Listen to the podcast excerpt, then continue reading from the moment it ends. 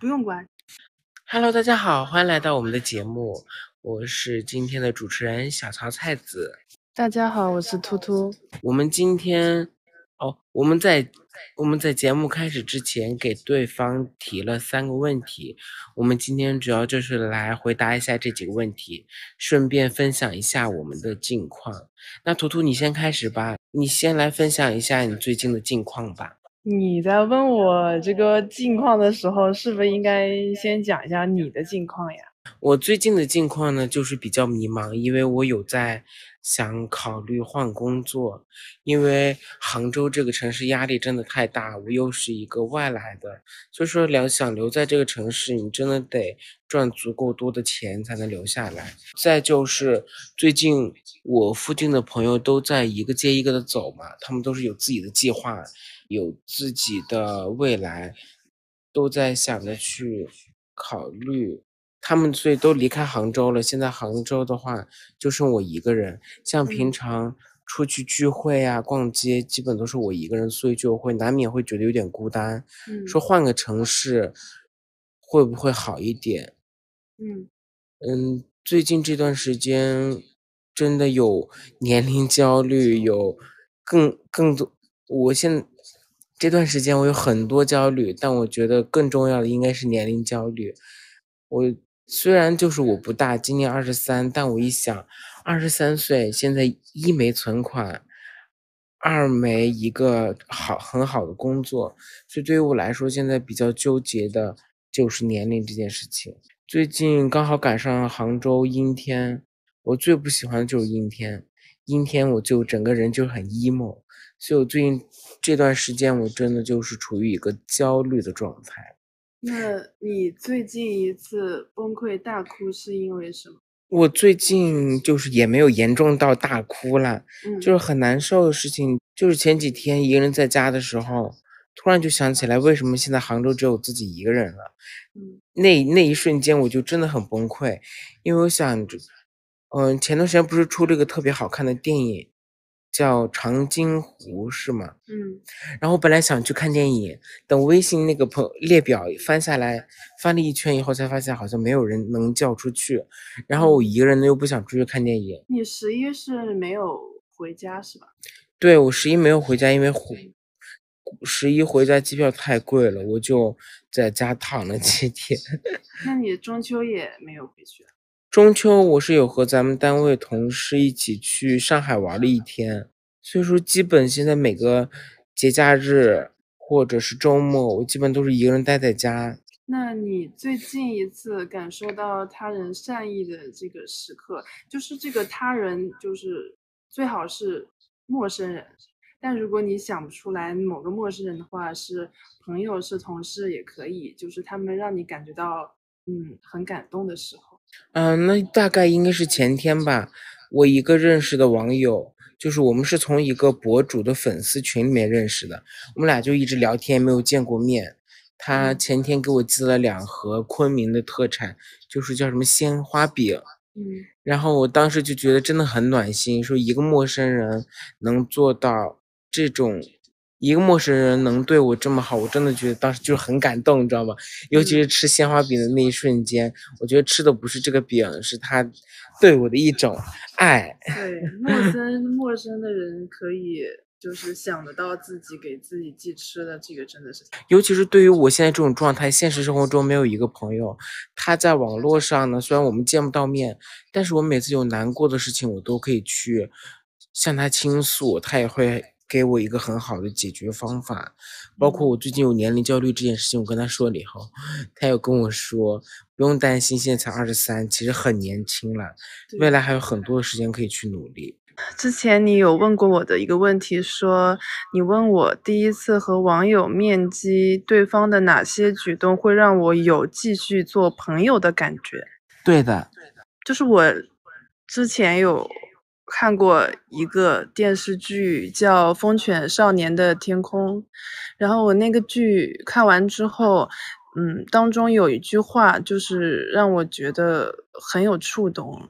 他说，就是原本我以为，呃，我们做朋友是因为我们有共同的爱好，或者说是我看到了你身上的某些优点，就是闪光点。但是后来我发现，是我们彼此的那种脆弱，就让我们靠近。所以我觉得，第一次跟网友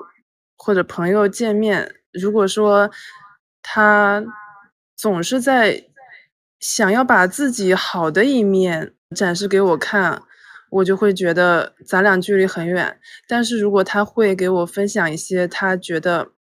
很崩溃的事儿，然后生活中不如意的事儿，我就会觉得我们两个是可以继续做朋友的。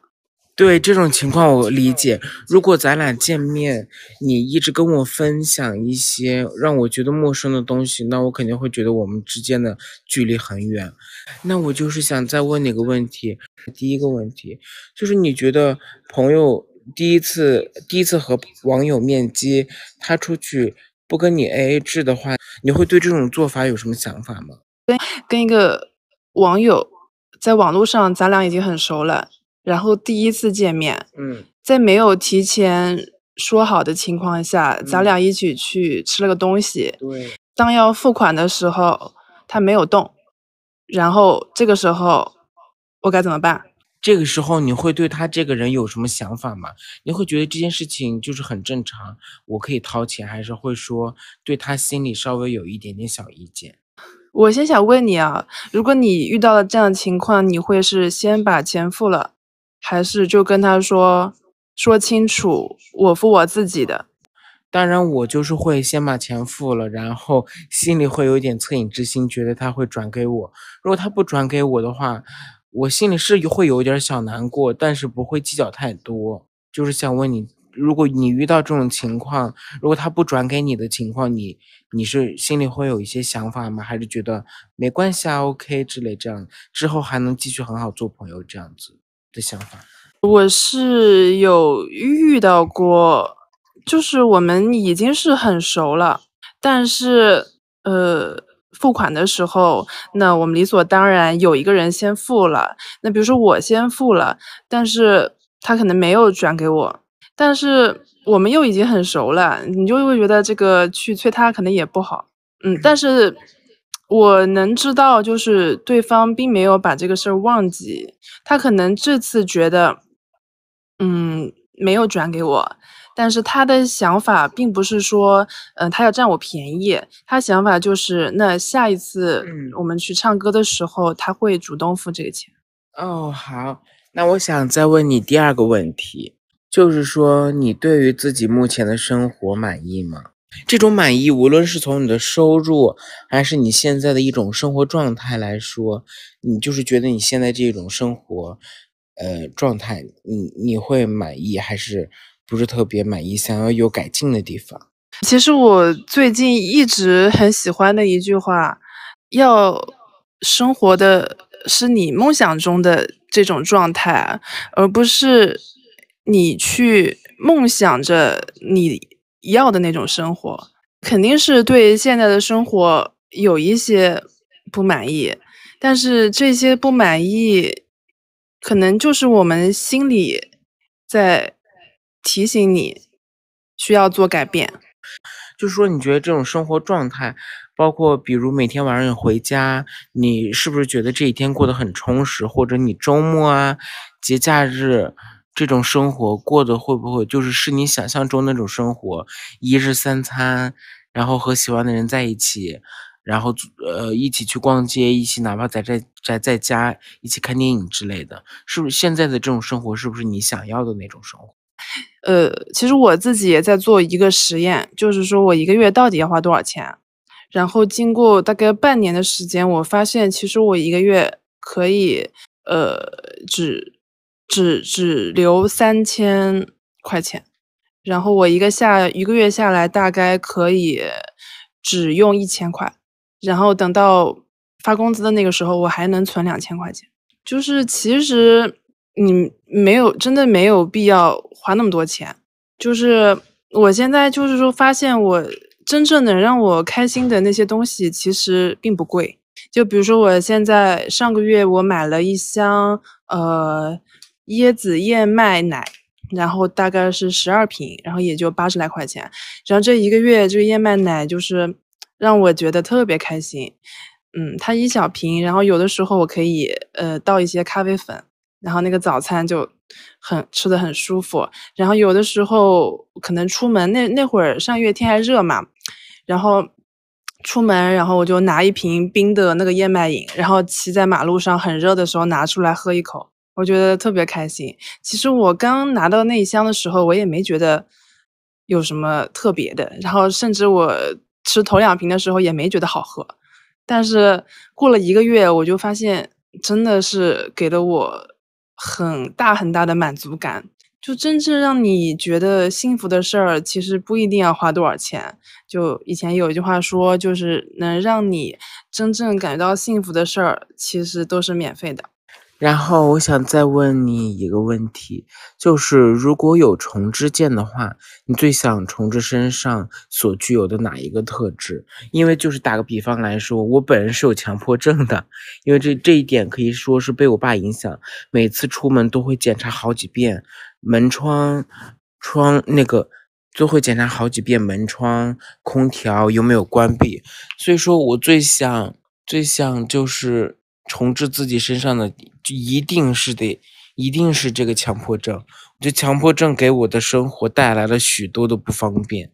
就想问一下你，如果是你，你会想重置哪一个特质？因为我其实从小就是一个很没有安全感的人，然后等到读书之后，很大的一个学业的压力就让我非常的完美主义，就是我这个考试一定要考得非常好。如果是一百分。我扣了一分，我都会觉得自己是失败的。然后，如果说我拿到了一百分，我又会觉得我承也承受不了这个荣誉，我就会觉得压力很大，对自己也还是不满意，就是始终自己对自己的评价就很低，就是没有什么幸福感，永远都觉得我应该要达到某一个目标，完了之后，我觉得自己永远都达不到，就是。我最近就看到有一个说法，就是说，当你在某一个地方觉得自己特别完美的时候，那你其实，在另一个地方就肯定是非常非常欠缺。我我觉得可能家里的父母给我的影响也是很大的，就是肯父母的那一种平时的对我的这种影响，就造成了我的这种性格。我一方面会觉得。他们俩说的一些话是不对的，是不符合我心中的一个价值观的。但另一方面，我又被他们很深的影响了，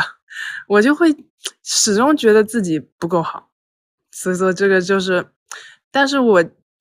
现在觉得其实并不是这样的，就是我生活中并不是只有学业成绩这些事儿，其实还有很多很多别的事儿可以去去关注的，并不是说我非要。把这个什么证考出，非要怎么怎么的，我才是好的。我永远都达不到那个目标的，就是好像有一个呃枷锁把自己给铐住了。但是可能不知不觉慢慢的改变，以为我还是被禁锢着，可能这个枷锁已经被解开了，但是我也不知道。对，我觉得你刚才说的那句话非常对，就是说你在某一方面比较擅长，你就一定会在某一个方面比较欠缺。我就突然想起来，因为我小时候成绩不好，你说你成绩好，我说我就想到了我小时候成绩不好，老被我妈打，所以现在我回想起来，虽然我成绩不好，但是我可以说是我情商蛮高的，无论是在做事还是做人方面。我的情商都很高，以至于就是好多人对我的评价来说都是非常适合做朋友，因为我很清楚在某一个时间点你该说什么话，你不该说什么话。所以说，小时候我会比较在意啊，为什么我每次考试都是不及格，会在意这种事。但等到进入社会，我觉得智商这种问题其实也不能欠缺，但我。觉得更重要的是情商。你当有一个情商在的话，你和无论是和你的领导，还是和同事，还是在和朋友相处起来，都是非常的轻松。然后呢，时间快到了，那我们那我们再讲一下，嗯，接下来秋天想做的事儿吧，说个两三件好了。那从那就从你先开始吧。呃。秋天的话其实是很短暂，因为我觉得风衣能穿的季节，这个时间真的是很短，因为一下就冷了。对，尤其是对于杭州这种夏天过完一下子就到冬天的这种季节。嗯，但其实杭州的秋天还是很美很美的。嗯，然后我秋天的话想要去看一下银杏叶，然后我想吃那个烤银杏果，嗯，从来没有吃过，很好吃的，嗯，从来没吃过。嗯，秋天，秋天，我秋天还想去旅行一次吧，因为再冷的话，可能也没有什么机会了。然后十二月底又会很忙，所以我想在十一月份可以给自己放松下，可以出去玩一下。那我秋天呢？我秋天干的事情就非常想要做的事情就非常简单。我就想找个朋友，然后在家里一起待上两天，就是那种坐在床上一起看鬼怪，你知道鬼怪吗？嗯，因为秋天这个季节真的很适合看鬼怪。嗯这是我第一件想做的事情。第二件想做的事情是因为秋天真的，杭州秋天真的很美，就会有落叶，所以我就想趁着秋天找个天气好的情况出去拍点照片。然后买几件自己喜欢的衣服、鞋、包包，一起搭配好了出去拍照片。我真的觉得很幸福，因为我现在最大的爱好就是拍照片。嗯，其他想做的事情就是尽快找到自己擅长并且喜欢的那个工作，然后就赶紧考虑换工作。其实我有在考虑换个城市生活，所以说我现在就是想。到底就是想考虑清楚，到底要不要离开杭州，要不要离开我现在这一份比较安稳的工作。那我们可以结束了吗？可以啊，差不多了吧？今天的节目就到，嗯你跟跟你说了，嗯，那今天因为时间的关系，我们的这个就到此结束了。然后希望下周还有机会继续。OK，那我们下周再见，拜拜拜拜